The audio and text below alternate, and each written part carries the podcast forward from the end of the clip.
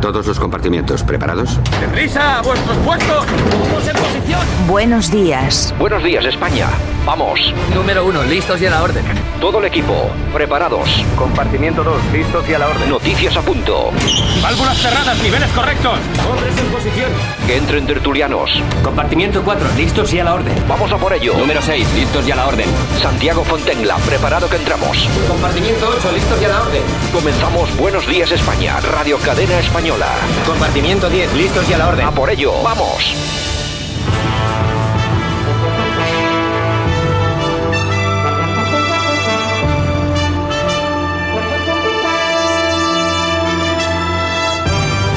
Buenos días España, aquí estamos de nuevo, nuevo día, otros 90 minutos de radio repletos de información y de opinión aquí en Buenos días España. Saludos a todos de parte de Javier Muñoz en la técnica, de todo nuestro equipo y de este que os habla, por supuesto, Santiago Fontenla.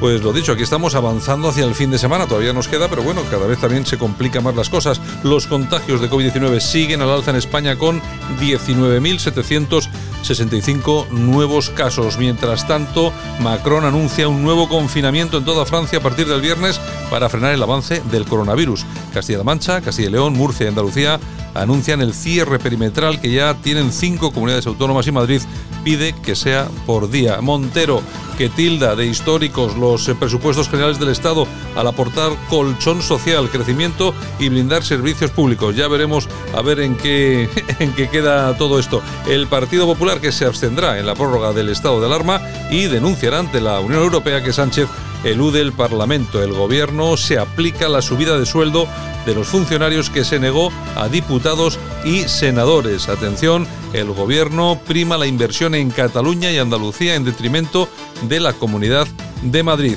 Y nos llegan también noticias desde Venezuela, Maduro critica a Pedro Sánchez y dice que está desinformado porque Leopoldo López es un terrorista, dice, afirma. Bueno, en fin, que, mira quién va a hablar. Bueno, si os parece, eh, a todos, aparte de daros las gracias por habernos elegido, por haber elegido Buenos Días España para informaros en esta mañana, vamos a ir con la información, vamos a ir con nuestra compañera Yolanda Cauciro Morín, vamos a estar también con Francisco Gómez, vamos a estar hoy con Sergio Fernández Riquelme, vamos a hablar de esos 10.000 soldados rusos que querían desembarcar en Cataluña. ¿Es verdad? ¿Es mentira? Vamos con todo ello y por supuesto también vamos a entrevistar hoy a Josep Anglada. ¿eh? Vamos con todo eso, vamos con la información.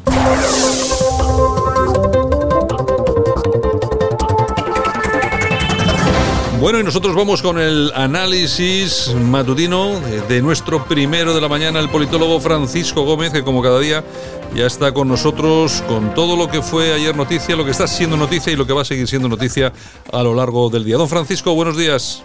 Hola, buenos días, Santiago. ¿Qué tal? ¿Cómo están todos ustedes? Aquí estamos eh, confinados, alegres y contentos, que decía aquel. Sí, confinados y confitados, parece y ser. Y confitados, efectivamente, lo que nos queda.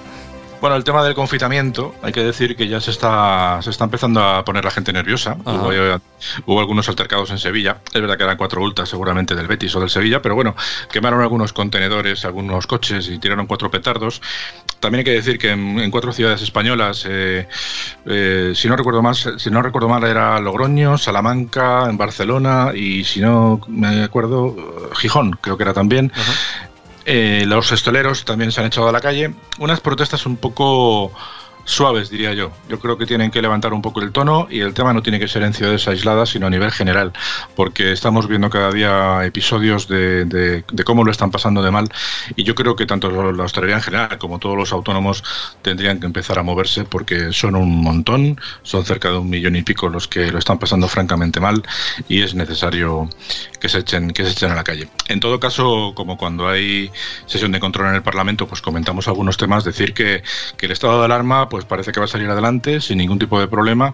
Lo que Pedro Sánchez nos ha presentado a todos los españoles son seis meses de, confinamiento, un confinamiento a través del cual él va a intentar dar las menores explicaciones posibles. Aquí hay diferentes versiones, hay que decir que Ciudadanos parece ser que se ha plegado, pese a que presentó una, pues, opción de tres meses, pero por supuesto no han hecho ni caso.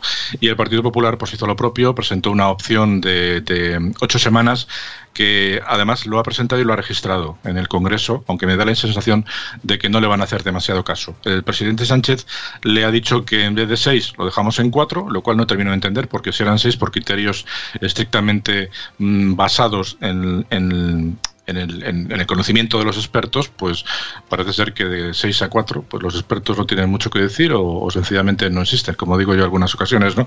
El caso es que al final el ofrecimiento es para cuatro meses y hasta, hasta el cuarto mes, pues teóricamente Sánchez no tendrá que dar explicaciones, con lo cual estaríamos hablando de que hasta el 9 de marzo este hombre va a hacer lo que le, lo que le dé la real gana en, desde, desde que se apruebe este jueves hasta, hasta el mes que viene, hasta, hasta, hasta el año que viene, ¿no? En todo caso, vamos a ocupar vamos a escuchar a Pablo Casado, que el hombre lo ha intentado, pero, pero bueno, bastante tiene que conseguir ahí. Señor Sánchez, el 5 de julio, derrotado el virus, según sus palabras, hace una campaña de propaganda y se fue de vacaciones. Esta misma semana decían que la situación era estable. Su portavoz, el del imaginario comité de expertos, y su ministro, el que oculta las alertas de seguridad. Pero usted ayer aprobó un estado de alarma de seis meses sin control parlamentario ni judicial que desborda nuestro Estado de Derecho y el europeo. Con su firma, el Consejo Europeo mandó unas recomendaciones que decían salir de la excepcionalidad y aplicar la legislación ordinaria ya en mayo. Y el, con la Comisión de Venecia, también del Consejo de Europa, este mismo mes decía lo mismo sobre Hungría y Croacia. Le ha dado tanta vergüenza esta cacicada que ni siquiera viene usted a convalidarla a las Cortes mañana. Y endosa a las autonomías la responsabilidad de la pandemia que una ley del Partido Socialista del 2011, la de Sanidad, le mandata exclusivamente a usted. A pesar de todo, el PP no ha dejado de arrimar el hombro en ningún momento. Ha apoyado dos meses el estado de alarma cuando las cifras eran las peores en contagios y fallecidos del mundo por su negligente gestión. Llevamos ocho meses planteando un plan de choque económico para evitar los estragos de la pandemia, como los 700.000 parados que ayer la EPA desveló y que su eh, plan de presupuesto ruinoso solo va a empeorar. Y le hemos ofrecido un pacto de Estado sanitario a semejanza del pacto de Toledo que ayer hemos renovado. También llevamos seis meses proponiendo un plan B jurídico para poder reformar la ley de salud pública en dos meses. Y, señor Sánchez, aún está a tiempo de aceptar nuestra propuesta de un estado de alarma de ocho semanas. Es el doble de lo que están aprobando casi todos los países europeos y permitiría limitar la movilidad en los tres puentes y, sobre todo, salvaría las Navidades, no solo el empleo asociado a ellas, sino también la esperanza de millones de españoles, sobre todo los mayores, que viven sin sus familias. ¿Por qué no acepta esta propuesta para esta segunda oleada del coronavirus, señor Sánchez? Se tropieza dos veces con la misma piedra, pero en vez de rectificar, ser humilde y dejarse ayudar, realmente contra todos. Abandone la radicalidad, abandone los pactos con la extrema izquierda. Lo que tiene que hacer es escuchar más a Felipe González y obedecer menos al señor Iglesias, menos cesarismo de ordeno y mando. Se lo debe al millón de contagiados, a los 60.000 fallecidos que no quieren ni más bandazos ni más engaños. Mi mano sigue tendida, la pelota sigue en su tejado. Suya es la responsabilidad, por mí no quedará, señor Sánchez. Y lo que acaba de decir usted ahora mismo es eludir el Parlamento, menos a lo presidente los fines de semana y más venir aquí, como estipula la Constitución, siempre que tiene que dar cuentas de cuestiones tan relevantes como una excepcionalidad constitucional. Muchas Bueno, por lo menos he Casado proponiendo algo, ¿no? Sí, sí, precisamente por eso hemos elegido este audio, porque me da la sensación de que el Partido Popular, aunque hay corrientes que dicen que este asunto está pasteleado y que el ofrecimiento de ocho semanas y luego por parte del Gobierno de bajarlo a, seis meses a cuatro, pues parece que ni para ti, ni para ti, ni para mí, pero al final todos quedamos medianamente conformes.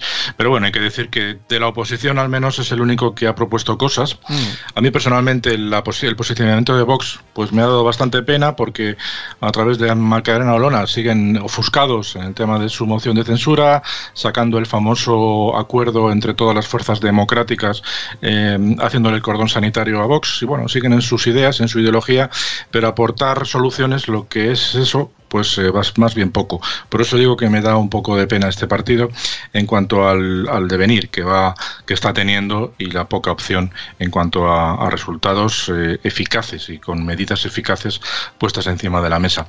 En todo caso, el protagonista de la sesión, una vez que Sánchez y, Casado terminaron sus intervenciones, eh, hubo una espantada general y ahí se quedó el ministro Illa, que como él, como él mismo decía y después del, del, del fiestazo que se montó con Pedro J en, el Casino de Madrid eh, celebrando no sé qué, pues eh, vamos a recordar primero lo que decía el ministro Illa eh, hace unos días con respecto a los botellones ajenos, no los, no los suyos. Vamos a escucharle.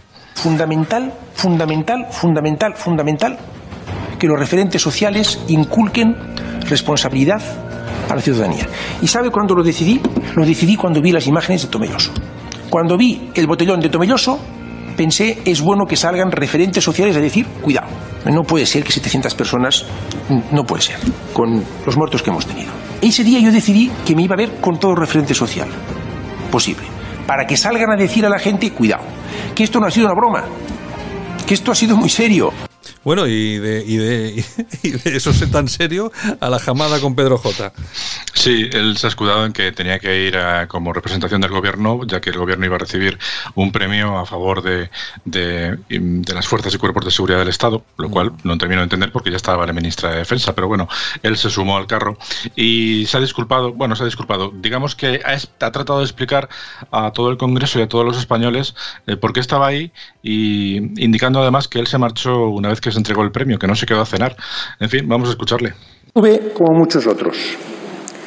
En mi caso, tan solo estuve en representación institucional el tiempo estrictamente necesario para arropar a uno de los premiados por la pandemia, las Fuerzas Armadas, que tan buen trabajo han hecho. Tras la entrega del galardón, quizás no lo sepan, me fui. No me quedé a cenar. Muchos ciudadanos no lo han entendido. Y quiero decirles que tienen razón. Es verdad que se cumplía con las reglas y se cumplía con las distancias, pero tienen razón.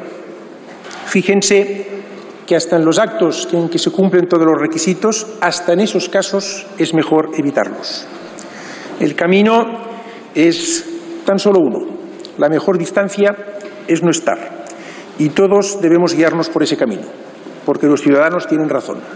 Y quería empezar esta esta intervención mía con este comentario. Bueno, yo no sé, a ver si he oído bien. Ha dicho, la mejor distancia es no estar. Sí, es, es, yo sinceramente, mientras le estaba escuchando, pensé que iba a terminar dimitiendo.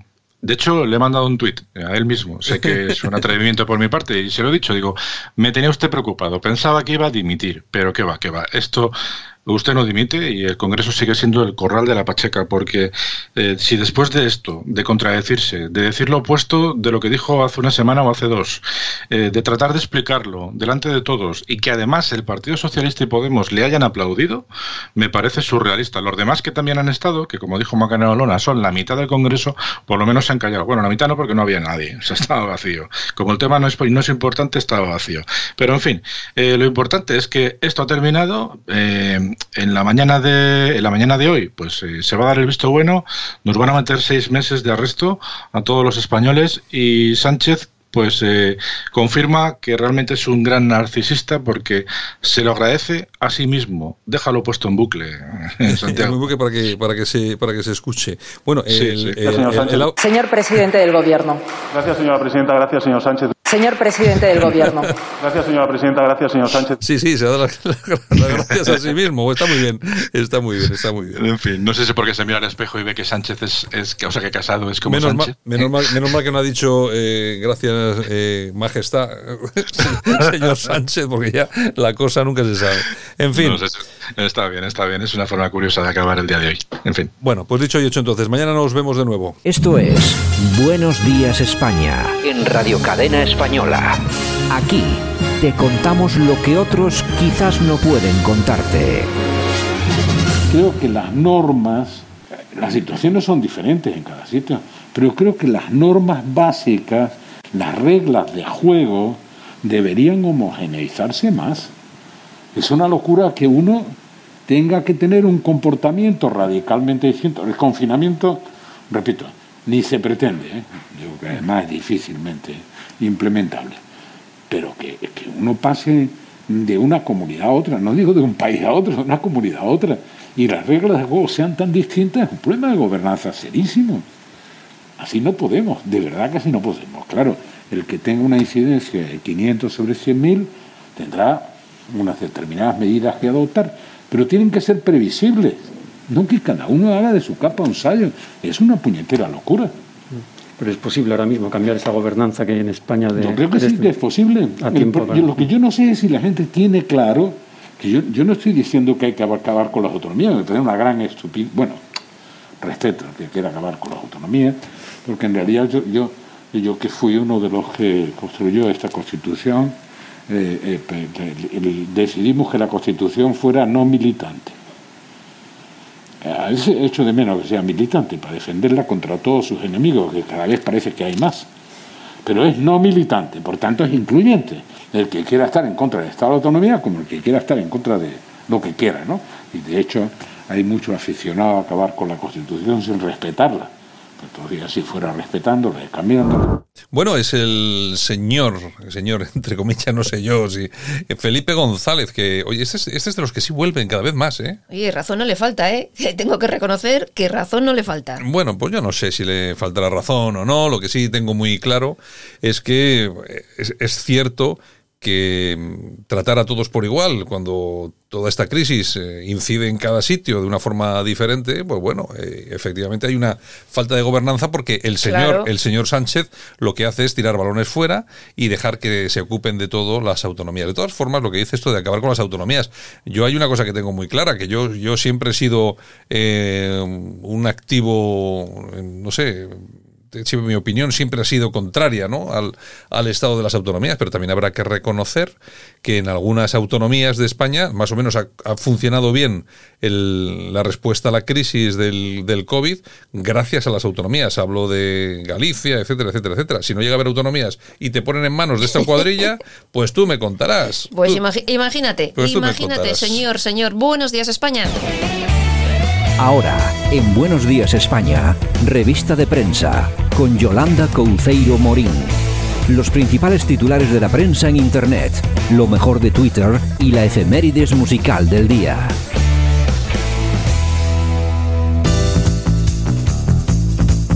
Pues un poco de todo aquí. Hoy ya estamos, ya estamos a día 29. Ay, Santiago. ya, va pasando, ya va pasando la semana, ya va pasando la semana, por fin, ya esto ya se va acercando el, el weekend. El weekend. Para algunos el weekend es lo mismo que el no weekend. Bueno, es que ahora ya no hay la misma ilusión. Ahora ya, pues eso. Eh, los lunes al sol. Sí, eso. Los lunes al sol, los martes al sol, los miércoles al sol. Exactamente. Cada vez más gente tiene weekend toda la semana. Ay, Dios mío. ¿Cómo están las cosas? ¿Cómo están las cosas? En fin, ¿cómo están? Bueno, pues la ministra Montero, que a mí, vamos, mm, no deja de sorprenderme. Ahora Irene Montero sentencia que el color rosa de los juguetes oprime y reprime a las niñas. O sea, es alucinante. Yo no entiendo muy bien. Eh, eh, es que, claro, esta gente se ocupa de los grandes problemas que tiene España. Como el color rosa de las juguetes. Efectivamente, porque ¿qué mayor problema en España hay que los colores y los vestidos de color rosa de las niñas. Bueno, que ahora vienen también los catálogos estos de los juguetes de los niños y ha dicho que la postura esa de, de las niñas que están sentadas así con las piernas cruzadas, pues que es un, un acto de sí, como de represión. ¿Pero qué piernas cruzadas? sí, cuando se sientan las niñas así para jugar con una pierna encima de otra y salen ah, sentadas en, los catálogos. O sea, como si, como si hubieran haciendo desigualdad. Eso es desigualdad es que esto, esto se ocupa de unas chorradas, esto se ocupa de unas chorradas. Oprime y reprime y es desigualdad. ¿Cómo vivirán los niños de estos en su casa? No, no quiero ni pensarlo. Pues igual hacen todo lo contrario a lo que dice su mami. Posiblemente, ah, posiblemente. de todos modos, esto es, fíjate, la cesión de Pedro Sánchez a Pablo Iglesias para llegar al acuerdo de gobierno, que fue darle un ministerio a la doña. Eso. ¿eh? Que ahora ya no se puede decir marquesa, a la doña y hay que darle ese ministerio y vosotros fijaros la pasta que está gastando en verdaderas tonterías y gilipolleces mientras seguimos pagando en este país las mascarillas con un 21% de IVA. Somos el país de Europa que más cara se pagan las, las mascarillas, pero y luego está aquí la segunda ola, de Second Wave, que decía que está la segunda ola. ¿Tenemos ya respiradores para todos? ¿Tenemos ya las EPIs estas para los sanitarios? ¿O estamos gastando el dinerito? Porque es que recordar que hace cuatro días esta tipa se gastó 300.000 euros en pegatinas hmm. para los negocios. Para una pegatina aquí se no sé qué de las mujeres. Pues ahora con el color rosa. O sea, ¿Qué te, voy a decir? En fin, Que luego me puedo incriminar. En, fin, seguimos. Podemos dice. Estoy tomando mi cafecito, ¿eh? Porque es que si no. Que te aproveche. Podemos dice en el debate de los delitos de odio que llamar Marqués de Galapagar al señor Iglesias es ofensivo. Pues oye, Pero vamos a ver, ¿es ofensivo o es un delito de odio? Es ofensivo en principio. Claro, porque es que. Todo esto pasará a delito de odio. Es que aquí, claro, es que aquí tenemos la piel fina vamos a ver, bueno, tenemos, ellos tienen la piel fina. Y, los que me llaman a mí fascista, ¿eso como lo...? No, eh, a ti te dirán, no, es que eso es verdad. Eso es verdad. Claro, ellos, ellos, cogen y dicen, no, es que eso es verdad, eso no, eso no te estamos insultando. Claro, claro, claro, es verdad. Pero bueno, es que tienen la piel fina hasta este extremo. Es decir, que le llamas Marqués de Galapagar y, y se sienten insultados, Mm. vilipendiados, agredidos, perseguidos. Es lo que tiene la fama, chicos. Pues es lo que yo tiene le la fama. llamo, lo siento mucho, pero a mí me parecen los marqueses de Galapagar. Es verdad. Mm. Vamos a ir los dos al trullo. Bueno, bueno, Turquía que condena la nueva portada de la revista de Charlie Hebdo con caricatura de Erdogan. Ha dicho Erdogan, sois unos bastardos. bueno, eh, la, la- Que se anden con ojo. Sí, Que se anden con ojo. Sí, pero bueno, la portada tenía que haber sido peor, porque ahí aparece el hombre en calzoncillos tomando una cerveza Pues imagínate si es peor. y levantándole el este y viéndole el culo a una señorita. Pues vuelven a entrar allí en, en la redacción. En fin, en fin, en Pero, fin. eh, bueno, Er- señores. Erdogan, Er- Cuídense, cuídense. Bueno, Pedro Sánchez, que invitó a sus amigos a Doñana a costa de todos los trabajadores españoles. Allí les pagaron los langostinos, el jamón, el, el flamenquito. Yo, mira, vamos a ver. Yo creo recordar, creo recordar, no estoy muy seguro, pero creo recordar que un presidente del gobierno que creo, es que no no, es que no me acuerdo porque es que me pilla un poco así de, de repente. Hubo un presidente del gobierno que llevó en las vacaciones a unos, no eran amigos, eran unos familiares, y pagó de su bolsillo la estancia y el papeo Pero y eso todo no era en esto. España. Sí, fue en, ¿En España, España? sí, Sí. fue en España un presidente de gobierno. Igual te hablo de Leopoldo Calvo Sotelo o alguna cosa de esta. Ah. Pero vamos, que debería de ser lo suyo. Tú te llevas a tus amigos, oye, que Los te- pagas. los pagas tú, que se lo paguen ellos. ¿no? Claro. Nosotros tenemos que pagar, bastante tenemos con pagártelo a ti ¿eh? y a tu niña, a tu señora, digo, como para tener que aguantar también a tus amigos. No hay dinero para las familias que la están pasando mal en este país, pero para los amigos del Presi, que no falte De- jamón ni claro, langostinos. De todas formas, De de, to- de todas formas, es que como no pasa nada, como en el país no pasa nada, como nos las hacen todos los días y no pasa nada, pues bueno, eh, esto se va a olvidar dentro de dos Oye, días. lo que suelo decir, no hay más tonto que un obrero votando a izquierda. Bueno. Esta- en fin, bueno, el gestor chino del proveedor sanitario del gobierno abandona la compañía tras cobrar 250 millones de euros. Joder. O sea, ¿Cómo es léelo otra vez, por favor? el gestor chino, es decir, el intermediario. exacto, del proveedor sanitario del gobierno español, Es decir, del el intermediario entre el gobierno de España y, Y el, el fabricante chino, exactamente, abandona la compañía tras cobrar 250 millones. Oye, de, de comisiones, me imagino que será. Me imagino. Claro, eso cobrarían un, no sé qué, un 10%. pues Un horror. Un horror, señores. El dinero sobra en este país. Bueno, Qué forma de hacerte multimillonario a, Ya costa, a de esto. ya te digo. Bueno, de todos modos, los chinos se lo han montado muy bien. Primero, han creado el virus. Luego que, lo han. que- que tendrán la vacuna también, ¿eh? No, no lo sé. Han creado el virus, el virus. Luego lo han expandido. Y luego. Nos han vendido eh, todo. ah, nos, han, nos han vendido todo a unos precios increíbles. Es que son, son, son chinos, claro. Son chinos. Luego eso de. No, te engañaron como a un chino. No, sí, no, sí, sí, seguro. vas a tú. seguro. Bueno, el gobierno que se sube el sueldo tras el hachazo fiscal. Oye, aquí no pasa nada. No hay dinero para otras cosas, pero para el sueldo de El nuestro día, gobierno. el otro día los diputados votaban definitivamente que no se iban a subir los sueldos, Pues- pero eso pues- no afecta para nuestros eh, señores del gobierno. Los ministros. que- y los ministros que se Mm. suben, suben el sueldo. Bueno, Bueno, pues oye, pues me parece muy bien, oye, pues a seguir, a disfrutar de lo votado. Seguimos, Alemania que cierra bares y restaurantes y bueno, va camino del confinamiento otra vez. Y detrás de Alemania también Francia y detrás iremos nosotros. Hombre, y yo, me imagino, sigue. yo me imagino que en España la hostelería tiene que estar eh, rezando a, a Jesu- Jesucito que me quede como estoy. Porque la cosa se está poniendo. Es que, claro, estamos en octubre todavía. Fíjate, nos metemos en noviembre, que es cuando ya empieza a hacer un poco más de frío. Y- diciembre. y es decir, que es cuando de verdad va a, venir, va a venir lo gordo. Están ya los hospitales muy saturadillos. Pues es que, claro, yo creo que la hostelería se va a cerrar por lo menos dos o tres meses, casi seguro. ¿eh? Ya verás. En fin, bueno, seguimos. Prisiones saca a tres etarras del módulo de aislamiento y mejora su estancia en Extremera, lógicamente. Claro, hombre, o sea, vamos, por Dios. muchachos. Bueno, que el gobierno, este gobierno, que ya también ayer acercaba nueve, nueve presos etarras, todos a la vez, al País Vasco, está pagando, está pagando el, el precio que le pide Claro, Bildu, claro, claro, no es claro, otra claro, cosa. claro, claro. Todo se paga en este país. En fin, Rusia ofreció a Puigdemont 10.000 soldados y pagar la deuda catalana según el juez. En esta operación de la Guardia Civil ha detenido a 22 personas. A mí esto me suena un poco. Lo dice el juez, no lo digo yo, ¿eh? No, pero a mí no me suena bien. Vamos a ver. Que Rusia llegue a un acuerdo con un tío que es un impresentable. Claro, porque estos tíos llegan a acuerdos con gente más que ellos más o menos saben que es gente, de, bueno, responde y tal. Pero que pretende llegar a un acuerdo con Puigdemont, con lo que es Puigdemont, que es un impresentable. Y luego situar 10.000 tíos En Cataluña. en Cataluña, ¿cómo los sitúa? Yo, claro, es una pregunta interesante. Hay que hacer un, hay, hay que mandar barcos al puerto de Barcelona, hay que mandar algún portaaviones. Bueno, que yo creo que Rusia ahora no tiene portaaviones, me parece. Pero bueno, hay que mandar algunos eh, eh, barcos de transporte de tropas. eh, o si no, hay que hacer un puente aéreo, eh, me imagino Moscú-Barcelona, para traer 10.000 tíos y poner 10.000 tíos en suelo español, catalán, Sí, en sí, suelo sí. español, con lo que eso conlleva. Que lo que conlleva es que yo quiero pensar que en cuanto se detecta que está desembarcando milicia rusa en Cataluña, es- inmediatamente los países de Europa se ponen eh, gallitos y, y, eh, y desembarcan ellos también para evitar que desembarquen los rusos. No sé, se montaría un tinglao importante. Muy importante y muy peligroso. Y luego hay otra cosa que está muy clara. Hombre, yo creo que, hombre, Rusia pues nos tiene, nos tiene un poco de asco a los españoles. Hay que recordar que les dimos lo suyo cuando mandamos a la División Azul para allá, ¿no? Entonces, Y ahora nos mandan a 10.000. y entonces me imagino, claro, nos tienen ganas desde entonces.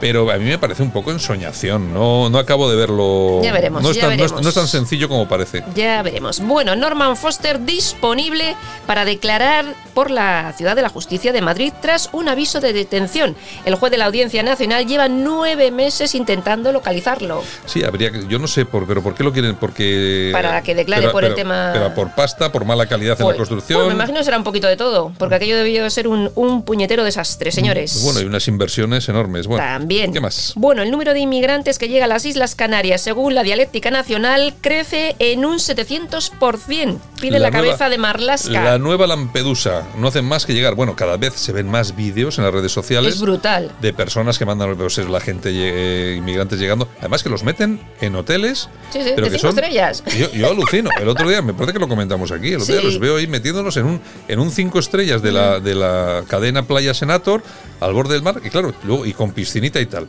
Luego todo eso, lo primero que hacen estos señores es con sus teléfonos, porque todos traen teléfonos móviles. Hombre, claro. Con sus teléfonos mandar unos cuantos vídeos y fotografías para allá y crean allí, pues eso, esa imagen de, fíjate, estos tíos han desembarcado en España, en Europa, y lo primero que hacen, fíjate lo que les han dado a estos tíos, claro, y entonces quiere venir todo, el todo, mundo. todo el mundo, toda África. Claro, es que eso sí que es efecto llamada. Bueno, Entonces, pues, bueno, pues ya pues veremos. lo hacemos así. Es que yo creo que lo primero que habría que hacer con toda esta gente, y no, que no quiero con eso conculcar derechos de ningún tipo, pero usted eh, mande un mensajito diciendo que está bien y traiga el móvil. ¿No? Porque es que mientras usted no se puede ganar la vida y tal, ¿quién, Mm. quién le paga? O sea, ¿quién le paga a esta, a esta gente todo esto? Nosotros. Es que, claro, yo. Nosotros, ¿quién le va a pagar? El otro día un tío se cae al agua según llega, cuando se tira al agua para llegar a la orilla. Y lo primero que hace es salir corriendo y Mm. cuando llega hay un murete, pone los billetes de euros que los tenía mojados de haberse caído. Pa' a- secarlos. A, secarlos en un muro. Digo, pero esto- ¿esta gente de dónde trae estos billetes de euro? Y ya vienen con el PCR hecho de su país también, ¿no? Yo es que alucino, chica. Pero bueno, ¿qué más? En Venga. fin, bueno, la policía de Toledo ordena retirar 60.000 banderas en honor a las víctimas del COVID-19. Ahí bueno, están. sí, pero eso fue el otro día, ¿no? El otro día se, se, se Lo publicaba el cierre digital. Bueno, y a mí lo que me extraña es que no hayan retirado ellos, ¿no? Porque normalmente suele la asociación Sí, que lo hace, que es la asociación de víctimas de, del, Del COVID, COVID. Lo, suele- lo suelen retirar ellos, no sé. Bueno, o sea y si no aparecen los del Frente Obrero y los quitan También, del Frente Obrero. también, también. Osakidecha, que la sanidad pública vasca amplía camas UCI para hacer frente al incremento de pacientes, que ya lo hemos comentado también estos días, pues Mm. hoy aumentan las camas UCI. La que nos viene. Venga, la que ¿qué nos más? viene. Y Pablo Iglesias que reprocha al PP que su moderación dure menos que la mili de Abascal. Bueno, bueno. La mili de. Abascal, la mili de Abascal duró poco. ¿No la hizo? Pero bueno, ¿y la de Casado cuánto duró? Ah, no sé, Porque yo creo que tampoco hizo la mili Casado, ¿eh? no sé, no tengo ni idea. Por edad, no sé qué, no sé qué edad tienen. Yo creo que no. El que sí la hizo fue Ortega Smith Sí. en Vox Mm. y Egea en el PP. También. Y tú también la has hecho. Y yo también, claro, pero yo no estoy yo no soy político, yo no estoy hablando de mí, yo estoy hablando de esta gente. Y yo creo que Casado tampoco ha hecho la No mili. tengo ¿eh? ni idea, no tengo ni idea. En fin, bueno, noticias Bueno, del si hay, si hay algún oyente, por favor, ya Que nos que diga. tenemos un número de WhatsApp. Si queréis mandarnos cualquier tipo de mensaje, lo podéis hacer al siguiente número, al 649 982 432. Cualquier pregunta, cualquier aclaración, si metemos la pata, oiga, ustedes no tienen ni idea, esto no es como lo han dicho, es otra cosa. Cualquier tipo de Aquí mensaje. se admiten críticas. Aquí se admiten críticas. Bueno, pues noticia del corazón. ¿Qué tenemos ahí? Pues mira, aquí tenemos a Tana Rivera, que es la hija de Eugenia Martínez de Irujo y Fran Rivera, Mm. que ha comenzado a trabajar. ¿En dónde? ¿Y dónde ha trabajado? Pues, pues, pues en, pues en la empresa del marido de mamá, que es el dueño de la Universal Music. Y entonces empieza con un disco ¿Quién con? A María ver, a ver, Jiménez. A ver, que yo me- A ver, eh, Eugenia Martínez de Irujo, eh, su marido. ¿Pero quién es su marido? Eh, Narcis eh, Rebollo se llama. ¿Y Y, es el presidente de Universidad, eh, Universia- Universal Music. Sí, tú sí que estás universidad. Universal Music. Universal- Claro, y la enchufaba ahí en el curro. Claro, y entonces el disco, normal, y el a ver. disco que ha hecho María Jiménez, pues está ella ahí en plan. Ah, pero ha hecho un disco María Jiménez. Sí. Pero sigue haciendo discos María sí. Jiménez. Esto es una cosa. Estas no paran. Estas Este no paran. No, paran, no paran, claro. no paran nunca. Ante paran muerta nunca. que sencilla. Bueno, Toñejas. A ver, vamos allá. Javier, unas toñejitas, por favor. Pues para Irene Montero, la rosa.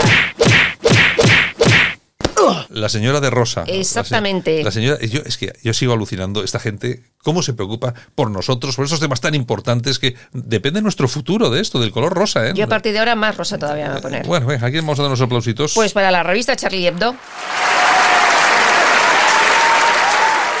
Porque a pesar de todas esas amenazas del Islam y tal, siguen ahí trabajando. Bueno, pues me, pare- me parece bien, hombre. Sí es cierto que tienen una seguridad enorme. No, ¿Cómo pa' no? Tienen, tienen, un, tienen un montón de policías eh, pues, en la redacción y todo esto. Bueno, es que si no, imaginaros lo que puede pasar. En fin. Exactamente. ¿Tenemos alguna cosa más? O Pues no tenemos nada más. Bueno, pues entonces nos vamos a ir y volvemos para la, la musiquita entonces. Vale, pues hasta ahora entonces. Pues venga, vamos a ello. Esto es Buenos Días España. En Radio Cadena Española. Aquí te contamos lo que otros quizás no pueden contarte. Y nosotros eh, nos vamos esta mañana hasta Murcia. Allí tenemos al profesor Sergio Fernández Riquelme. Don Sergio, buenos días. Eh, Muy buenos días, Santiago. ¿Qué tal? Oye, que, eh, es lo que comentaba yo, qué raro eh, hablar contigo un día que no sea el lunes. Eh, bueno, pero lo que pasa es que hoy la, tenemos noticia interesante para tu análisis, creo. Sí, sí, la verdad que una noticia aparentemente surrealista, pero con mucha amiga detrás. Bueno, pues eh, a todos nuestros oyentes, pues me imagino que es una noticia que ya conocen porque ha recorrido todos los medios de comunicación. Eh, vamos a ver, eh, se, ha- se han producido una serie de detenciones vinculadas con el proceso, eh, gente cercana a Carles Puigdemont y dentro de todo este, de toda esta, este, esta película, vamos a llamarlo de alguna forma, surge el dato, la noticia de que Rusia ofreció 10.000 soldados para llegar a Cataluña, hacerse con el control militar de la zona y convertir Cataluña en una especie de Suiza. Eh, esto como noticia, viéndola en los medios de comunicación, Sergio, pues bueno, pues cualquiera puede coger y decir, pues, oye, pues, pues es verdad, estos rusos, qué malos son. Pero claro, todo esto es mucho más complicado de lo que parece, ¿no?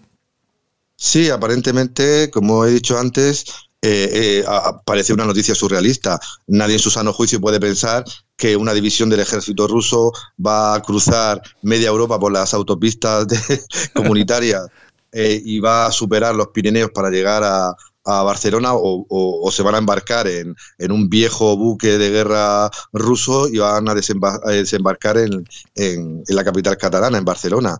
Eh, aparentemente es surrealista porque eso ni, ni va a ocurrir ni creo que nadie en su sano juicio pueda comprender eh, eh, su, su realidad. Pero detrás de esa noticia creo que hay una serie de elementos que hay que valorar. En primer lugar, la psicosis, la paranoia que en ese momento tenían los nacionalistas catalanes, eh, sobre todo los sectores más radicales, que necesitaban esa amenaza militar, porque obviamente la República Catalana no se podía construir eh, sin una fuerza policial o militar que controlara las fronteras y ocupara las instituciones. Viendo que nadie en Europa prácticamente apoyaba esa República Catalana, quitando repúblicas bálticas o eh, países de- del norte de Europa, de manera así un poco eh, escondida, necesitaban esa amenaza. Y Rusia era, como sabemos, el ogro oriental que, que, a- que da miedo, que asusta, ¿no? Y que era agitado eh, en algunos círculos muy radicales como una esperanza, obviamente falsa, eh, para amenazar a-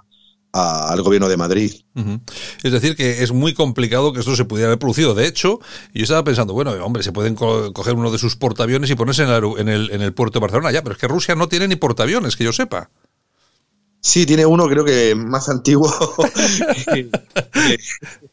bastante antiguo, ¿no? Bueno, creo de- que el de Kundesov, eh, que es el único gran portaaviones, pero creo que es muy antiguo, además va dejando un rastro de humo a lo largo de todo el Mediterráneo, bastante visible, ¿no? De todas formas, Sergio, eh, se está comentando últimamente y mucho sobre la injerencia, la posible injerencia de Rusia en las elecciones, no solamente en las americanas, sino también en, la- en las elecciones en Europa. Todos los países europeos, yo creo que absolutamente todos, en un momento determinado han denunciado la injerencia en esos procesos electorales por parte de Rusia. Eh, a mí me gustaría destacar que la tecnología de la que dispone Rusia, para ese tipo de cosas, eh, dispone de ella cualquier otro país. De hecho, no hace, yo creo que hace una semana o dos semanas, en Estados Unidos también eh, denunciaban que Irán había hecho sus pinitos en el proceso electoral a- americano. ¿Por qué ese interés siempre en poner la diana Rusia? Porque es necesario un chivo expiatorio, como siempre, para justificar los eh, errores propios, incluso los errores ajenos. Eh, Rusia, como cualquier otro país del mundo a nivel geopolítico, utiliza en esta época de guerras virtuales, de conflictos en las redes sociales, sus propias armas. Eh, no nos rasguemos las vestiduras, pero la propia Unión Europea y Estados Unidos desde hace mucho tiempo antes intervenían militarmente, después económicamente y ahora eh, eh, interfieren en procesos electorales a lo largo y ancho de Europa Oriental y del resto del mundo. Y por tanto Rusia obviamente hace lo mismo. Y además está muy interesada en, que le vaya mal a aquellos países que eh, a partir del año 2014 le impusieron sanciones por su intervención en Ucrania. Es decir, y aplicado esto al caso español, obviamente a, Rusia le venía perfecto que España estuviera en una situación de debilidad y que eh, sufriera problemas internos por, como enemigo eh, geopolítico, en este caso por el tema ucraniano. Eh, sus medios de comunicación aquí en España o en el mundo hispanoamericano como RT o Sputnik han sido bastante beligerantes con España y han apoyado bastante eh, el proceso independentista. Muchos de sus periodistas eh, son declarados eh, admiradores de la causa independentista catalana, siendo creo que más independientes de, de, Moscú que otras filiales de RT o Sputnik en diferentes países. Pero es normal, es normal que Rusia utilice sus armas geopolíticas como las que utiliza cualquier otro país del, mundo. Eh, también lo que se ha apoyado bastante, sobre todo desde RT y Sputnik, por ejemplo, son movimientos como Podemos, bueno, y todo este nuevo socialismo eh, hispanoamericano, ¿no? Sí, el, lo sé por experiencia propia, a veces no muy buena, de que Sputnik y, y RT generalmente están organizados por los movimientos bolivarianos eh, y la llamada izquierda más radical, que fue eh, el núcleo que ha permitido sacar periodistas o sacar eh, intelectuales que defienden, pues no, no, las, no solo las posturas de Rusia, sino las posturas de Venezuela, de Cuba o de los países bolivarianos de manera abierta y de manera masiva. Es diferente y el RT en Alemania o en Francia eh, o, en otros, o en otros países que apoyan a movimientos generalmente nacionalistas, de, derecha populista o soberanista, que el caso español e hispanoamericano, donde esos medios hacen propaganda directa y continuamente, con honrosas excepciones, por, esa, por ese movimiento bolivariano, tanto en Hispanoamérica como obviamente en España a través de Podemos. Cuando Rusia se sitúa al lado de estos eh, movimientos nacionalistas europeos, eh, hay que recordar que, por ejemplo, el Frente Nacional de, Le Pen eh, solo consiguió en las últimas elecciones financiación a través de bancos rusos. Eso es un, es un, es un tema, es un dato interesante, ¿no? Porque en Francia o en Europa le era imposible y ahí los bancos rusos sí que estuvieron al quite para apoyar el, al Frente Nacional.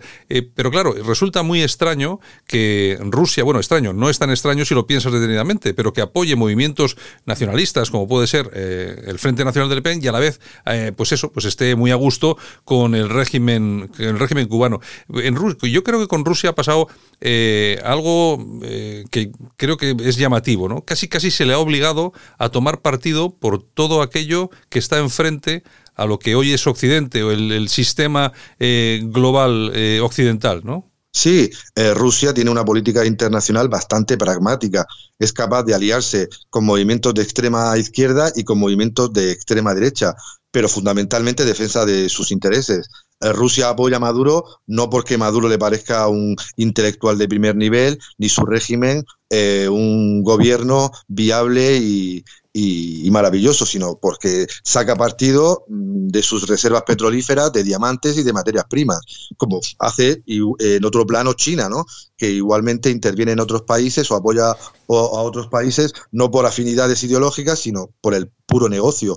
Pero en el caso europeo, eh, Rusia tiene magníficas relaciones, a veces públicas y a veces más secretas, con movimientos como fue el FPO en Austria, como es la Hungría de Víctor Orbán, la Serbia de Alexander Vucic, el citado Frente Nacional en, en Francia, la Liga Norte de Matteo Salvini, y eh, obviamente en España eh, Vox no es un partido prorruso, ni la llamada derecha nacionalista o extrema derecha española nunca ha tenido grandes vínculos con Rusia, sobre todo porque siempre ha habido más relación. Ahora con la América de Trump y sobre todo con la Polonia católica y antirrusa que obviamente marca una línea a nivel internacional que la derecha española nunca ha cruzado, pero obviamente Rusia intenta dividir e, e imperar, es decir, buscar como cualquier otro país y sobre todo eh, conociendo un poquito ese pragmatismo nacionalista ruso capaz de integrar lo mejor de la era soviética con lo mejor de la era zarista, algo impensable prácticamente en los países occidentales, eh, y por tanto eh, utiliza todo aquello, eh, tanto de ese pasado soviético, tiene muy buenas relaciones, por cierto, con los antiguos países del, de la órbita soviética en Latinoamérica o en diferentes zonas de, de, Asia, pero también tiene grandes relaciones con países o con movimientos declarados de la derecha soberanista. A un occidental le puede estallar la cabeza pensando en eso, pero en tiempos donde eh, la dialéctica para mí es globalismo, eh, liberalismo progresista, eh, creo que es fácil entender que todo está cambiando, las etiquetas son a nivel politológico y sociológico son cambiantes y por tanto la visión de Rusia hay que verla desde un punto de vista geopolítico y nacionalista propio muy pragmático. Y, claro, y también desde un punto de vista estratégico, porque aquí hay que tener en cuenta, claro, te podrá gustar más, te podrá gustar menos, pero aquí cada uno mira por lo suyo. Hay que recordar que llevarse también con el régimen venezolano, pues eh, ha conseguido que Putin haya situado en más de una ocasión varios eh, bombarderos estratégicos a, a, las puertas de Estados Unidos. ¿Qué quiere decir? ¿Que va a bombardear Estados Unidos? No, lo que quiere decir es que Estados Unidos pues mirará de reojo y dirá, bueno, vamos a andarnos con cuidado y no vamos a atar mucho la soga. En cuanto a la injerencia de las elecciones, hay que recordar que esto lo ha hecho todo el mundo. Estados Unidos eh, era, bueno, era portada de todos los medios de comunicación mundiales por un escándalo muy conocido y era por pinchar el teléfono de Merkel. O sea, vamos a ver, esto, esto lo hace, lo hacen todos los países buscando información y sobre todo, pues mejorar la situación. Y luego hay una cosa que sí me llama la atención y que tú lo conoces más. Por ejemplo, el otro, hace unos días, el 12 de octubre concretamente, la embajada rusa en España nos felicitaba a todos el 12 de octubre con una fotografía que me llamó mucho la atención, en la que aparecía una gorra con la insignia y en la que aparecía la hoz y el martillo. Eh, ¿Cómo está el tema este de la memoria histórica en, en Rusia, Sergio? Incomprensible para un occidental. Es decir, eh, quien conozca un poquito Rusia y sobre todo el régimen de Vladimir Putin es un intento de patriotismo integral mm, bastante complejo, pero muy propio de, esa, de ese país tan grande, tan multicultural y con una historia tan conflictiva. Eh, eh, Putin intenta hacer su proyecto discutible, discutido de democracia soberana o democracia limitada, intentando integrar y controlar a cualquier tipo de movimiento eh, que pueda provocar disensiones, conflictos o cuestionar su legitimidad. Por ejemplo, en Rusia los movimientos nacionalistas más radicales están prácticamente prohibidos. ¿Por qué? Porque en Rusia hay millones de musulmanes perfectamente integrados, hay repúblicas eh, con una cultura totalmente diferente a la, rusa, a la, a la, identidad ruski, y por tanto tiene que buscar un equilibrio para evitar que en esas repúblicas como Chechenia, eh, o, o Bashkiria haya movimientos secesionistas. Por otro lado, hay una población de origen soviético muy grande que nació en plena URSS que aún sigue teniendo, pues obviamente, ese, ese pasado, eh, esas historias de su vida y que eh, hay que intentar integrar en el nuevo sistema. Además, Rusia también tiene esa noción de imperio, de espacio vital, de Gross Round, es decir, de buscar mantener su esfera de influencia, que es eh, de origen zarista, pero también es exsoviética, y por tanto tiene que buscar lazos lazos con otras repúblicas que no son culturales ni son lingüísticos, porque entre un ruso y un kirguisio no hay relación casi cultural o, étnica. Intentan buscar ese pasado soviético eh, como una forma de mantener esa hermandad eh, con la famosa cinta de San Jorge. Es decir, intenta eh, Rusia, mm, mm, parece que ahora con cierto éxito, integrarlo todo salvando lo mejor, lo que une tanto del imperio zarista, recuperando la figura, por ejemplo, de Alejandro III, o manteniendo la memoria de la gran guerra patria o, la victoria rusa en la Segunda Guerra Mundial, es decir, manteniendo todo lo posible, eh, lo bueno del pasado, eh, y uniendo por ello a generaciones que han sufrido pues, el, zarismo, han sufrido la Unión Soviética o han sufrido el primer capitalismo tras la caída de la URSS. Una visión que, como he dicho antes, a un occidental le parece extraña porque eh, eh, en, estos países occidentales siempre escribe la historia del que gana y se buscan siempre buenos y malos, eh, azules y rojos y la concordia pues queda siempre a veces en segundo plano. Bueno, en Rusia se, yo creo que además eh, sí que ha aparecido también en algunos medios de comunicación, se ha llegado a reivindicar la figura de los zares, eh, el tema religioso que antes estaba perseguido, pero ahora está, bueno, muy vinculado también con, con Putin, muchas veces se le ha visto en las iglesias, etcétera, etcétera. Es verdad lo que dices, que choca bastante ver que esa todavía esa estética de Lenin en la Plaza Roja, del, del Audiel En el ejército y tal, con eh, luego también eh, pues este tipo de cosas, ¿no? Con esa reivindicación de los zares a los que creo que incluso a algunos se le tiene ya pues, por, héroe nacional, ¿no? Pero bueno, de todas formas, en Rusia sí que hay un, eh, a nivel electoral y en el, en el Parlamento, sí que hay un partido ruso, además que es bastante potente, ¿no? Partido comunista.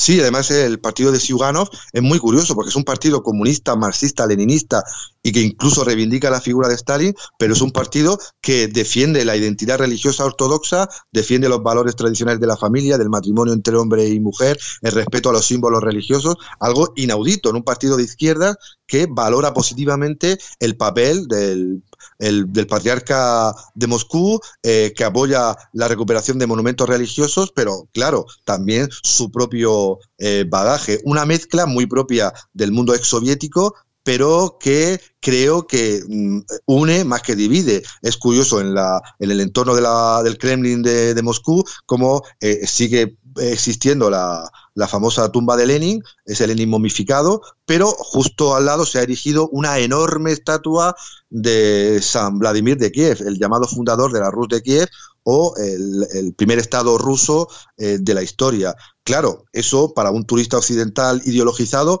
puede parecer increíble una, esta, eh, una estatua o una momia de Lenin justo al lado de un rey eh, cristiano, el rey además que llevó el cristianismo a las tierras de los eslavos orientales.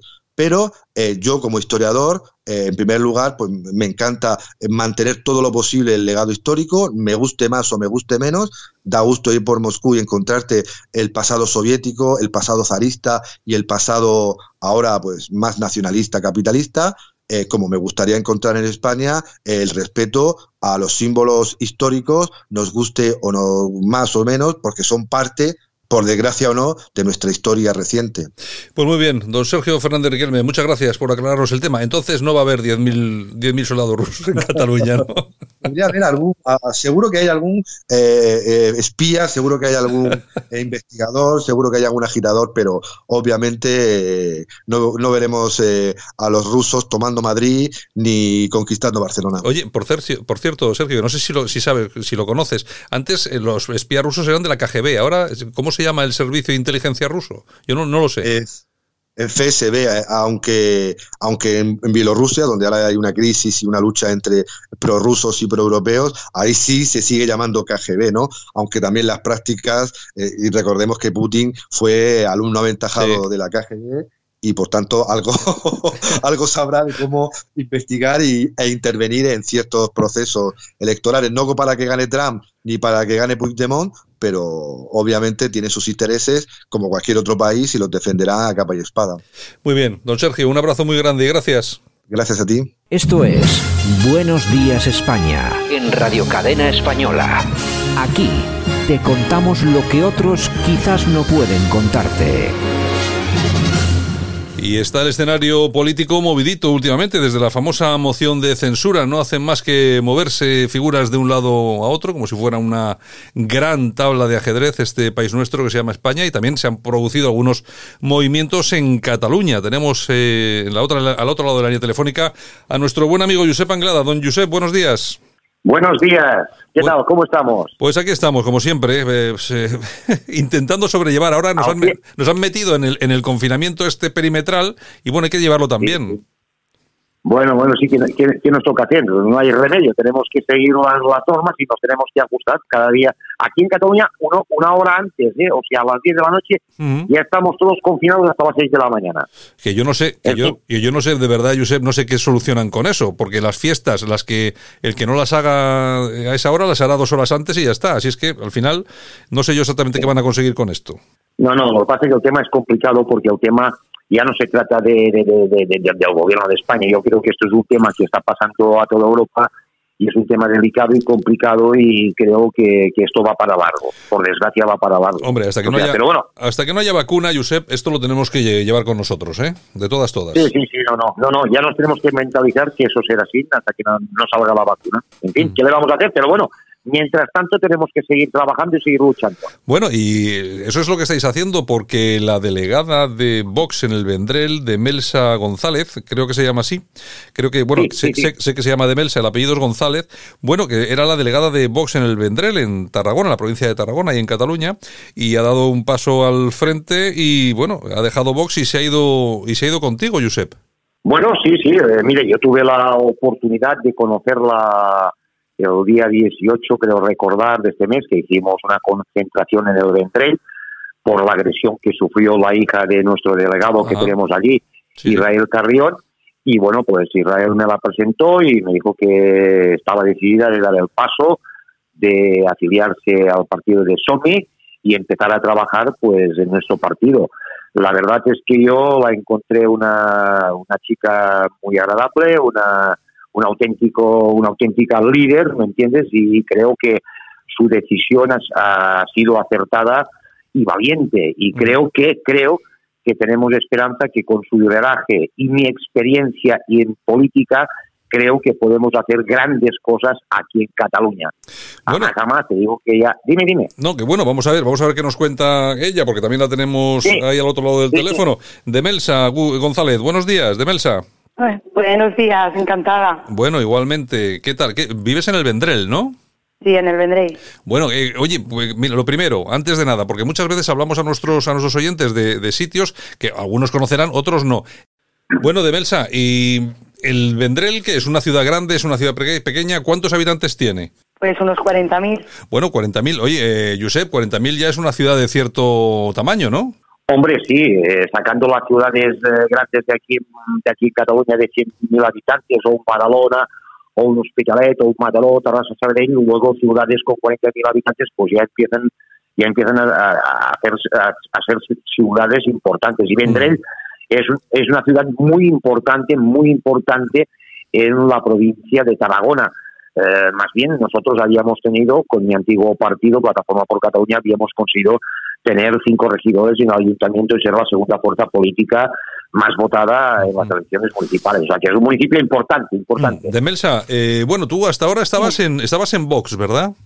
Sí. Bueno, y al final que tomas la decisión de abandonar Vox, eh, parece ser que no estabas muy, muy a gusto ahí. ¿Qué es lo que te, te pasaba en Vox?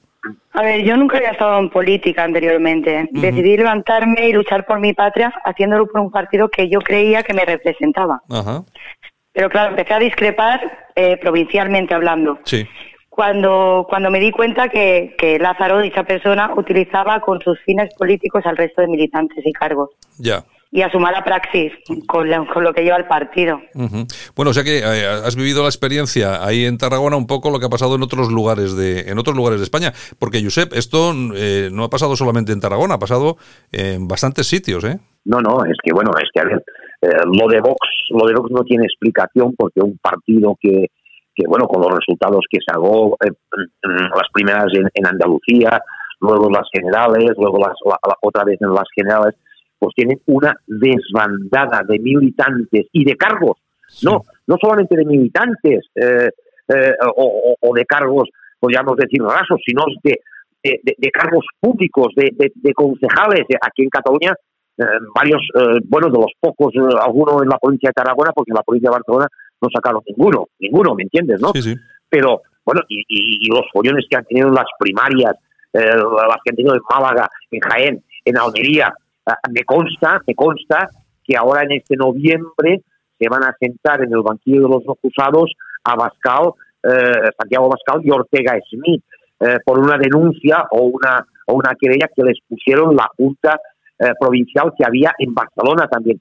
O sea que tienen, han tenido follones en toda España, que es incomprensible, que es incomprensible que un partido eh, eh, que, que, hace cuatro días que exista, pues pueda tener los problemas que está teniendo, porque dices, bueno, un problema puntual en, en, en una provincia, pues se puede entender, pero cuando un partido tiene problemas en todas las provincias de España, es que aquí algo falla es que aquí, eh, o sea, yo creo que es lo que he dicho, que, que bueno, que, que, Vox, que Vox es un partido, eso, lo tengo que decir claramente, es un partido piramidal que ha jugado desde el primer día con los sentimientos de las personas simplemente, simplemente para enriquecerse o ir bien unas cuantas personas. Y voy a poner un ejemplo, y aquí termino, aquí termino. Hombre, el, el, el, el chalet que se ha comprado Santiago Abascal, una persona que hace dos años le embargaban todo lo que tenía, no tenía un dinero, no sabía a dónde ir a parar, y resulta que en dos días se ha comprado un chalet de un millón de euros. Oiga, yo no lo entiendo. Yo soy tonto o, que va que Dios y que me lo explique. y claro, esto la gente pues ya le empieza a abrir los ojos y se empieza a dar cuenta que en estos momentos no se trata de criticar a los militantes de Vox, que yo creo que ha sido una gente muy valiente, que ha sido una gente que ha dado la cara para unas ideas en un principio que parecían ser muy buenas, pero hoy cada día hay más gente en España, en España, que se da cuenta que Vox los cuadros dirigentes de Vox, esto es una auténtica estafa. Bueno, oye, bueno, entonces, eh, de Melsa, tú eh, ves, ves que el tema este aquí en Vox no te convence, parece ser que hay el presidente provincial, como tú dices, parece que estaba usando todo esto de forma muy personal, y entonces decides irte, claro, y te vas al partido al partido de Josep Anglada. Eh, ¿qué, es, ¿qué, es, lo que te llama la atención? ¿Qué es lo que más te llama la atención a la hora de decidir pasarte, irte con, con Anglada? Pues considero que es que SOMI es un partido que me representa mucho más. Lo veo un partido mucho más serio, con las, ideas de SOMI son las que defienden a la gente de casa, a la gente del pueblo. Eh, te escuchan tus opiniones, tus necesidades. Y se prestan a ayudarte, no en su beneficio, sino en el beneficio de la gente que lo necesitamos. En cambio, el la única preocupación de Isabel Lázaro es su interés personal. Que me imagino que, claro, ahí estarán esperando esta señora Isabel Lázaro, claro, que cuando salgan las listas para presentarse ahí por, por Tarragona, a ver si sale parlamentaria en, el, en Cataluña o algo así, ¿no? Claro, es que sí, es que solo piensan ellos en colocarse en, un futuro en las instituciones, no piensan en otra cosa. Bueno, yo es lo que decía Josep, que yo creo que el eh, Vox es un partido con unas ideas buenas, muy buenas, lo que pasa que está pues mal, mal capitaneado. De, desde la base, desde la cúpula y luego en las provincias hay de todo. Bueno, ya hemos visto la última, la última en, Málaga, ¿no? Con todo lo que habíamos confiado y tal, pero bueno, en fin, tampoco vamos a entrar ahora mismo en eso. De todas formas, eh, Josep, bueno, eh, de Melsa se pasa a tu partido y con ella creo que también eh, bastantes militantes, ¿no? Sí, bueno, en estos momentos estamos trabajando en ello.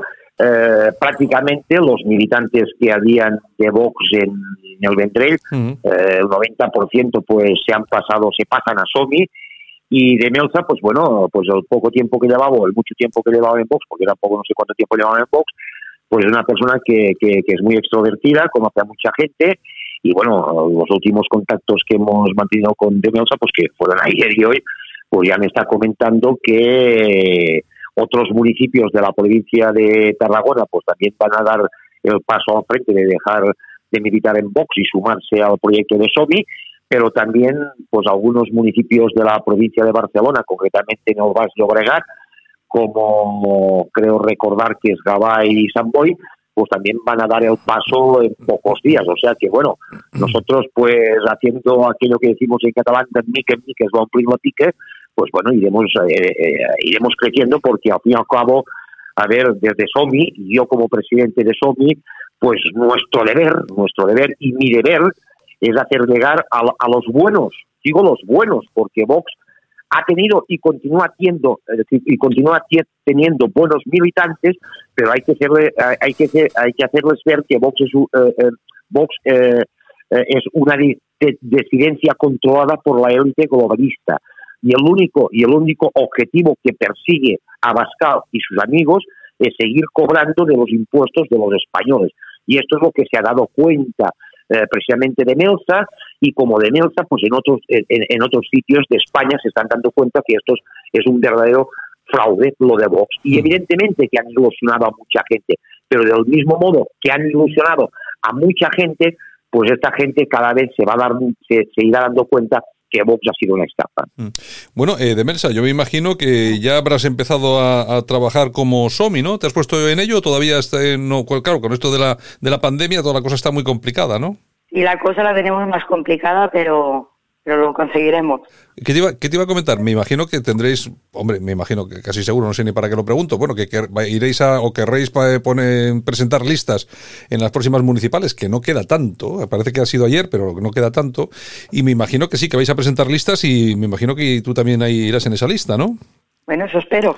Bueno, hay que trabajar, hay que trabajar por ello, nunca se sabe. Hombre, lo que pasa es que no hay que hacer precisamente lo que no te gustaba de Vox, es decir, no imponer, simplemente pues habrá que hacerlo. Exactamente. Es que es que de todas formas, por ejemplo, respecto no solamente Isabel, sino respecto al Comité Ejecutivo Provincial de Tarragona, también quiero decir que dichos miembros son conscientes de la incapacidad de su presidenta. O sea, muchos miembros pero por no quedar fuera de las listas, justamente hablando de listas, pues le ríen las gracias e intentan esconder todas sus deficiencias. Claro, hombre, pues al final, al final, al final está, la gente lo que hace, bueno, voy a callarme la boquita, a ver si me meten en el número uno en algún pueblo, algún, alguna cosa, y me busca ahí un hueco, ¿no? Exactamente, es al punto que yo, de, los coordinadores, tanto yo como otros, que, que, o los cesan o los invitan a dimitir. Sí, eh, el Comité de Garantías tiene conocimiento de sus artimañas y no mm. hace nada al respecto. ¿eh? Sí, bueno, pero yo creo que eso es una, eso es una, eso es una situación muy habitual ¿eh? en, en, Vox en toda España. O sea que al que esto del comité de garantías me parece a mí que funciona de forma muy sui generis que decía, que decía aquel. Bueno, oye, pues eh, nada, Josep, pues me alegro de, de haber hablado con, con vosotros, también con Demelsa, y tenéis ahí el vender, a ver si recuperáis. Hombre, va a ser muy difícil recuperar cinco regidores, uf, es, es complicado, ¿no, Josep? No, bueno, bueno, no te creas, ¿eh? O sea, eh, en el Vendrell yo soy conocido, en el Vendrell se está trabajando, tenemos el delegado, el Israel Carrión, pues que se está moviendo y bueno, yo creo que tenemos tenemos posibilidades de, sacar un buen un buen número de votos, ¿no? Pero bueno, faltan dos años y medio para las elecciones. Creo que la gente, pues cada vez está está harta de toda la casta política y yo creo que si trabajan estos dos años y medio que quedan en el Vendrell, yo no digo, porque evidentemente esto fue en el 2011 cuando consiguieron cinco concejales, hasta que los, los conseguimos aquí en PIB. Mm. Pero bueno, yo creo que lo importante es en las próximas elecciones municipales, pues en el Vendrell, pues poder sacar, pues yo te voy a, a, ser muy, muy, muy honesto, ¿no? Si sacásemos pues dos, tres regidores, pues, pues sería una victoria, un éxito impresionante. Y eso, es, eso es lo que tenemos que trabajar, volver a recuperar aquel partido que teníamos en noviembre, pues ahora a través de SOMI, y bueno, pues volver a cosechar la confianza de, la gente de Vendrell y que bueno, que el ayuntamiento de Vendrell evidentemente pues haya una voz diferente a toda esta casta política pues que en estos momentos está en el consistorio de Vendrell. Este es, nuestro objetivo y es el que, el que vamos a trabajar no solamente en Vendrell, sino en otras ciudades eh, de, Cataluña. Y ojalá eh, hubiera en, en el resto de España pues partidos como SOMI, que SOMI es un partido que es a nivel nacional, es a nivel de toda España, ya lo sabes tú, ¿no? Sí, Pues ojalá hubieran personas valientes que diesen el paso y dijesen, bueno, pues oye, eh, pues vamos a dar un voto de confianza y nos ponemos a trabajar, porque bueno, yo lo digo siempre, es muy bonito, pues eh, em, trasladarse mensajes a través de, de, WhatsApp, a través de, escritos, pero bueno, todo lo que no sea eh, pisar la calle, todo lo que no sea dar la cara, eh, en unas elecciones. Todo lo que sea em, eh, sentimientos, folclorismo, todo esto no sirve para nada. Si no te presentas, si no entras en las instituciones, si no entras en los ayuntamientos, si no tienes voz, voz de verdad, mm, todo lo demás no sirve mm. para nada. Bueno, Y esto es lo que siempre he querido yo, el éxito que tuvimos en Plataforma Orduña y esperamos ahora en SOMI pues empezar a recoger también unos, unos, unos, unos éxitos de cara al futuro. Bueno, pues nada, Demelsa González, un abrazo muy fuerte y mucha suerte, ¿de acuerdo? Un abrazo muy fuerte, muchas gracias. Josep, un abrazo fuerte. Venga, hasta la próxima, ya sabes, a contar siempre conmigo. Venga, un abrazo. Escuchas Buenos Días España. Aquí no nos callamos. Porque la música es puro placer. Radio Cadena.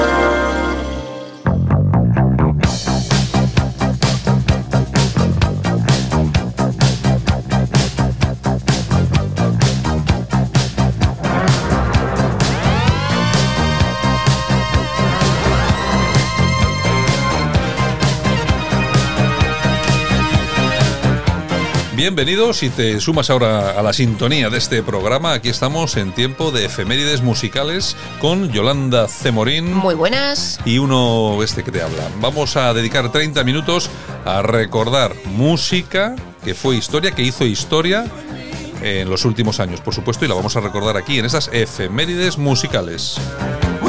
Y fíjate que ni más ni menos comenzamos con The Moody Blues.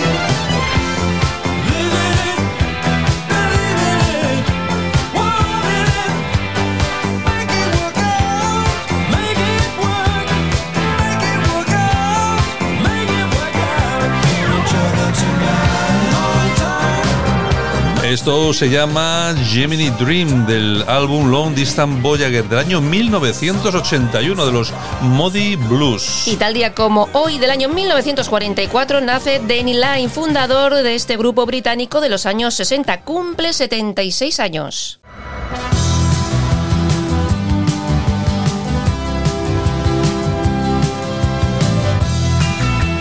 Y en el año 1967 publican Days of Future Past, considerado uno de los mejores de la historia.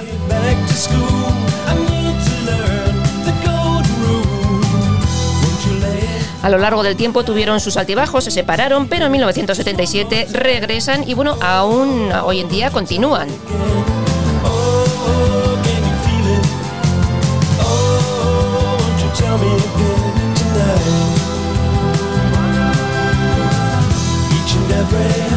It seems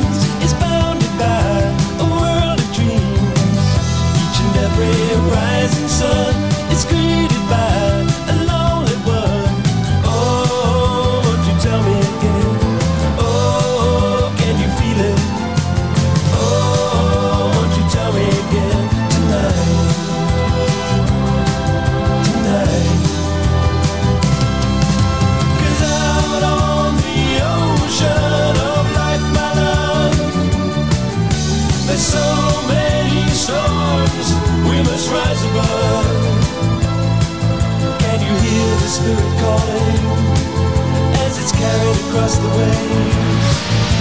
You're already falling, it's calling you back to face the music and the song that is coming through. You're already falling. The one that is calling is you. Make a promise, take a vow, trust your feelings. It's easy now. understand the voice within and feel a change already beginning. Oh, won't you tell me again? Oh, can you feel it?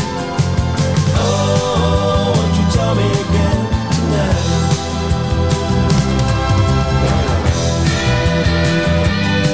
The Voice de los Modi Blues que hoy han estado aquí en nuestro recuerdo en estas efemérides musicales un grupo que ha vendido a lo largo de la historia de su historia más de 70 millones de discos. Y seguimos con las efemérides porque tal día como hoy del año 1947 nace el actor Richard Dreyfuss, cumple 77 años.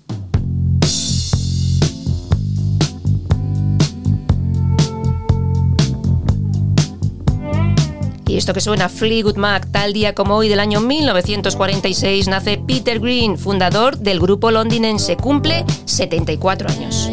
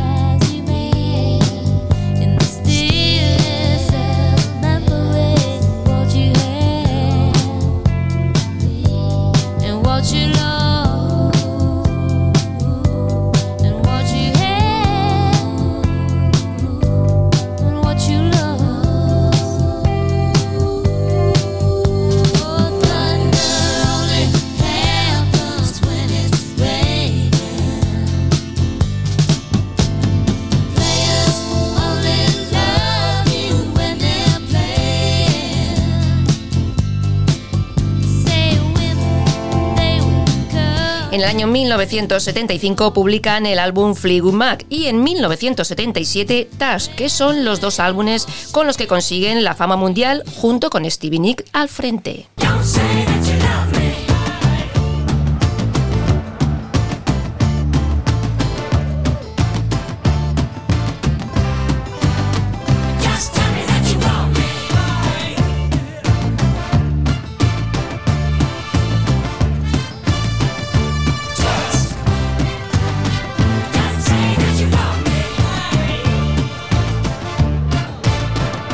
Han vendido más de 100 millones de discos, destacando el tema Dreams, que fue todo un exitazo mundial.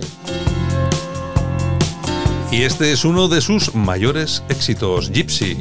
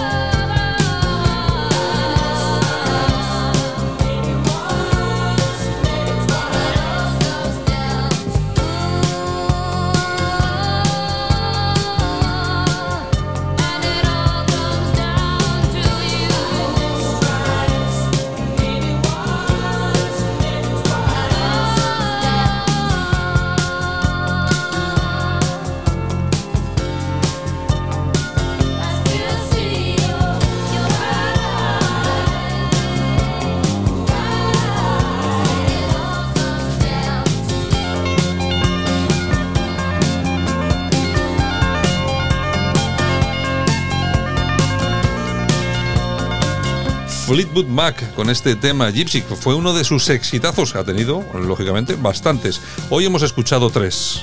Efemérides musicales del día. ¿Fueron noticia tal día como hoy? Bueno, pues mira, tal día como hoy del año 1956 nace Randall Jackson, cantante y productor estadounidense. Cumple 65 años.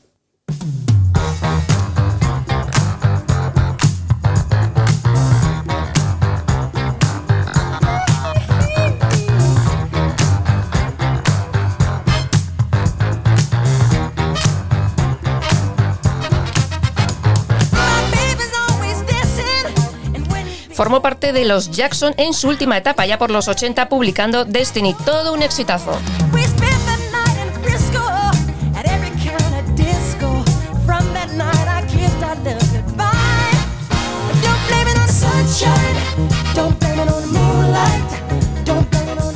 Tiene su propio sello discográfico y es productor ejecutivo de American Idol, el programa de televisión. Ha ganado varios premios Grammy.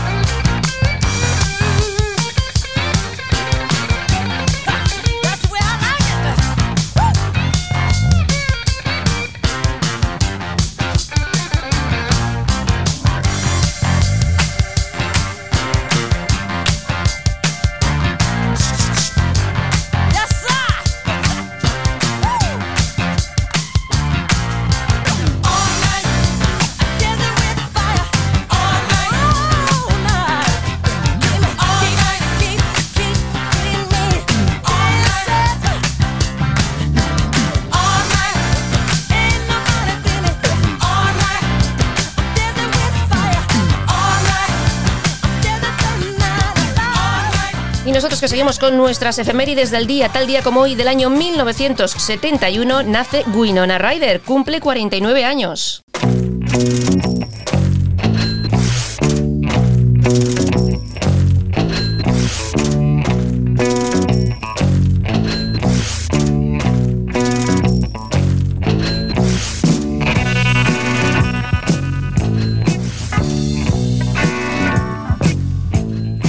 Esto que está sonando es Pink Floyd, porque tal día como hoy del año 1983, el álbum Dark Side of the Moon bate récord al permanecer 491 semanas en las listas de éxitos americanas y vendieron 45 millones de copias.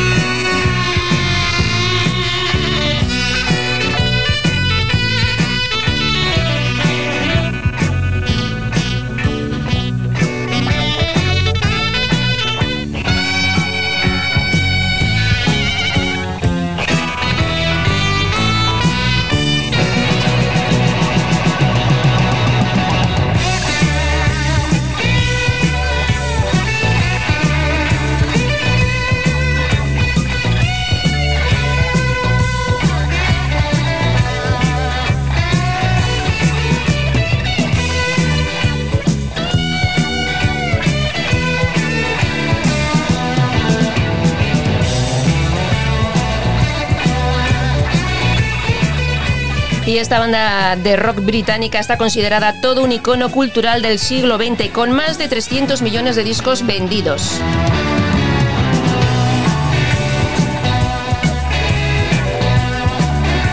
Y seguimos con nuestras efemérides, porque tal día como hoy del año 1972, un avión de Lufthansa es secuestrado por un grupo terrorista llamado Septiembre Negro.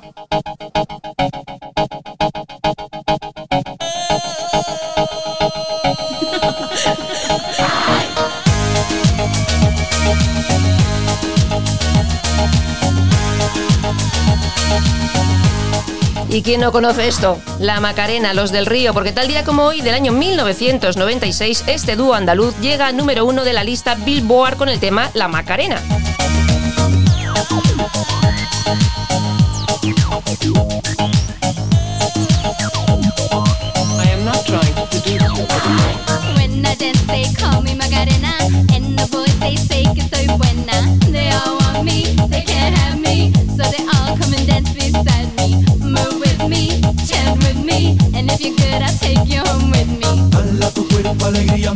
Que tu cuerpo dar la alegría y tu cuerpo alegría Macarena, eh Macarena.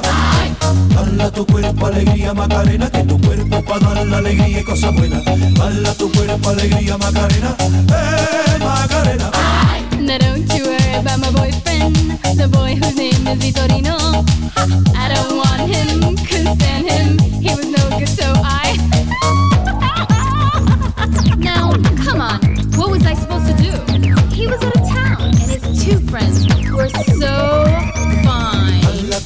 alegría Macarena, que tu cuerpo es para dar la alegría y cosa buena. Hala tu cuerpo alegría Macarena, eh Macarena. Hala tu cuerpo alegría Macarena, que tu cuerpo es para dar la alegría y cosa buena. Hala tu cuerpo alegría Macarena, eh Macarena. Bueno, yo soy una víctima de, de esta, de esta invasión cultural americana porque me gusta más esta versión que la que es en, castellano. Bueno, sí. ¿quién no ha oído la, la Macarena? ¿Quién no la ha bailado? Por supuesto, Antonio y Rafael, amigos de toda la vida que comenzaron su carrera musical allá por los años 60. En el año 1991 se dieron a conocer con otro tema súper famoso, Sevilla, que fue el himno de la Expo Universal de Sevilla en el año 1992.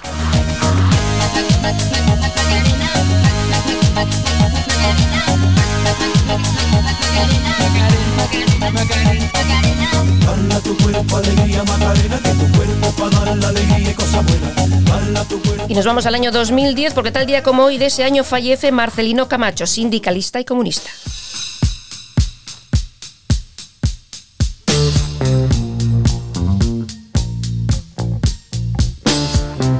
Y el 29 de octubre de 1980, The Rolling Stones llegaban al número uno de nuestras listas con este tema, Emotional Rescue.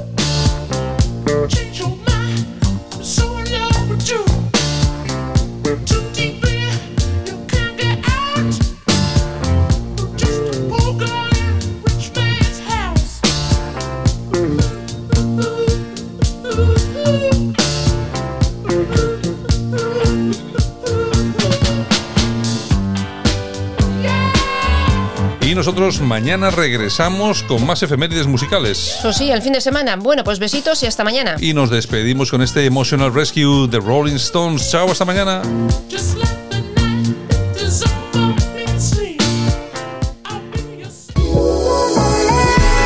Y ahora sí que nos vamos. Saludos de Javier Muñoz en la técnica. Este que os habló Santiago Fontenla. Esas efemérides musicales que acabamos de escuchar, que como sabéis, emitimos en diferido porque se emiten a las seis y media de la mañana. Pero bueno, aquí están con todos nosotros esas efemérides que siempre son interesantes. Lo dicho, saludos de Javier Muñoz, saludos de todo nuestro equipo, de este que os habla Santiago Fontenla. Mañana regresamos. Muchas gracias a todos. Chao, hasta mañana.